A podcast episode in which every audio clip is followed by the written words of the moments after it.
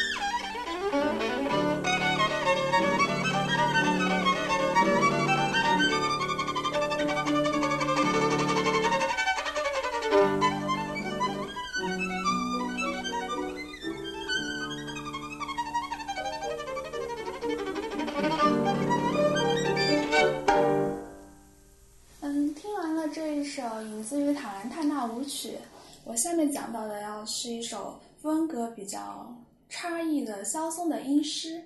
然后萧松呢，他是一位法国的作曲家，是弗兰克的学生。他从屠格涅夫的一本小说《The Song of Love Triumphant》当中呢，汲取了一些灵感，创作了音诗，并且把这首曲子献给了小提琴家伊萨伊。这本小说讲述的呢，是一位少女被梦中一把有魔力的小提琴诱惑的故事。萧松呢，把这个勾引肉欲的故事引向了悲伤。他神秘的影子引出了一个小提琴非常忧郁无奈，但是又很典雅的一段独奏的主题。等到乐队呼应的时候呢，就像是银白色的那种深情回应的景象。独奏小提琴通过细腻脆弱的诉说，引导了一条非常软弱的美丽的道路，美到了没有一个少女不愿意被勾引。然后最后的时候，小提琴与乐队相互交融，表现的是一种非常缠绵的甜蜜。其实这么一说，感觉这首曲子画风蛮清奇的，对吧？非常的神秘、雅致、美丽，而有一丝苦涩。这种富有少女情思的字词和伊萨伊、海菲斯、肖松他们的名字放在一起，就有一种很微妙的违和感。然而呢，我还是要强烈安利一下海菲斯的版本。我觉得他很难得的在这首曲子当中有一种和他平时那种恢宏气负气势可能有一些差异的细腻很惊讶，就一种很美的感觉。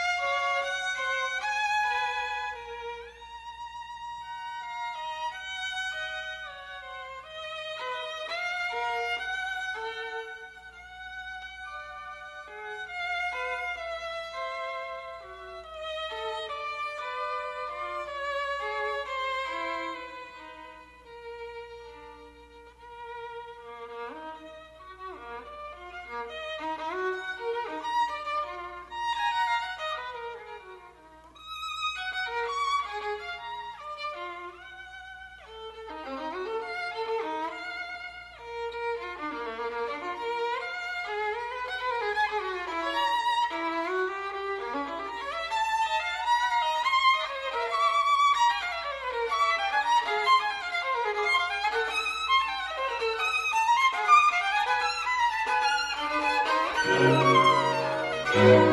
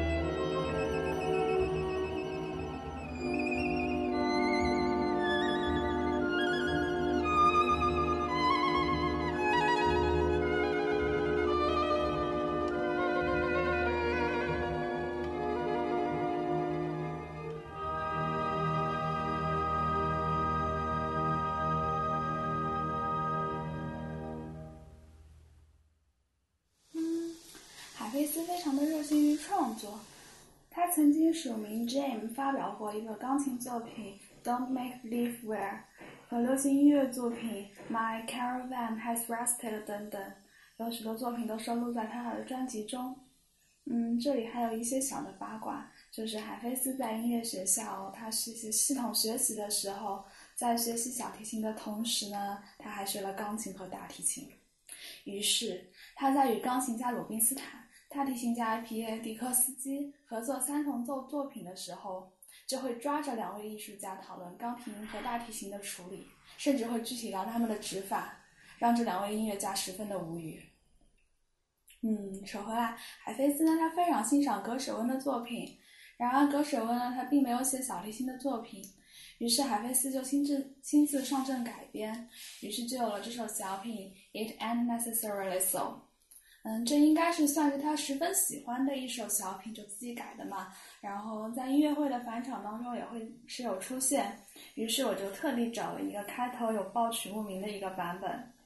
然后这首曲子呢，它十分的活泼可爱，有一点爵士的那种很帅气的风格，然后还有很多的花样丰富的变奏和炫技，整个曲子就非常的帅气和耐听，然后希望大家能够喜欢。好的，那就让我们听着这首诙谐有趣的曲子作为今天节目的结束吧。如果您对本节目有任何的想法或者建议，欢迎您在微信公众平台号下留言。如果你有想推荐的曲子，也欢迎在我们的新浪微博帖下留言。那我们下期节目再见。It ain't necessarily so, by Gershwin.